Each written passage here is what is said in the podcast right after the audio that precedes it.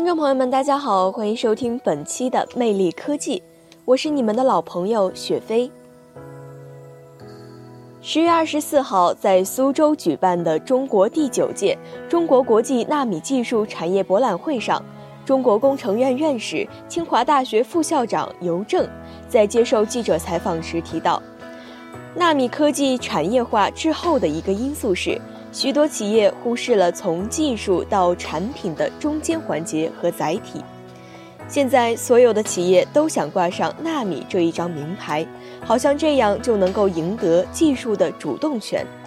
但实际上，纳米技术要变成纳米产业，还需要有一个过程。纳米技术要真正变成产品，它还需要有载体。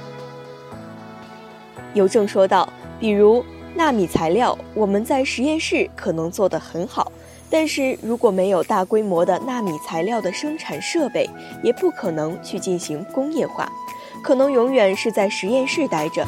要从一个战略性的技术变成一个大家能够接受的产品，对于中间这段路，大家应该有一个充分的认识。作为二十一世纪的三大新兴技术之一，纳米技术发展迅速。为人类社会和日常生活带来了诸多变革性的影响。中国在纳米科技领域的研究起步较早，基本上与国际发展同步。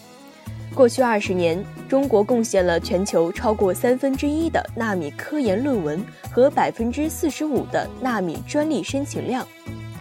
不过，不少专家认为，虽然中国在纳米科技上，领跑全球，纳米技术在航空、生物医学、印刷等领域的应用也取得了很大进展，但中国纳米技术的产业影响力依然有限，纳米科技与产业化之间仍存在脱节。中国纳米科技的学术论文发表量和专利申请量都很高，但产业影响力需进一步提高。纳米科学与纳米技术产业化之间仍存在差异。中国科学院院士、复旦大学校长许宁生如是说。中国科学院苏州纳米技术与纳米仿生研究所所长杨辉认为，过去一段时间的唯论文论也是其中一个因素。我们论文写得好，不代表我们应用都能做得很好。实际上，现在还是有点唯论文论了。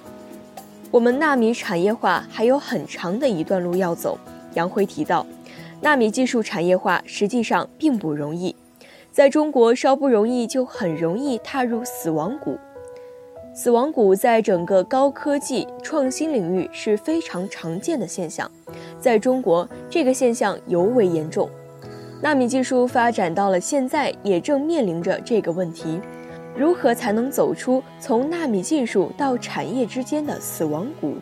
许宁生在报告中提出，中国要推动纳米技术产业化，首先基础研究需要进一步强化，特别是纳米结构的精准、可控制位方法、测量表征技术等。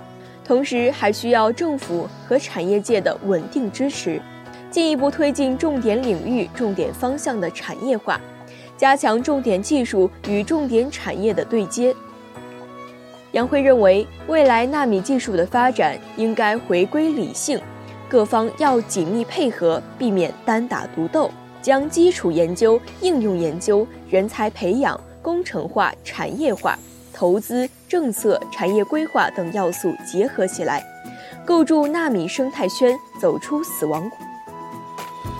好了，以上就是今天魅力科技的全部内容。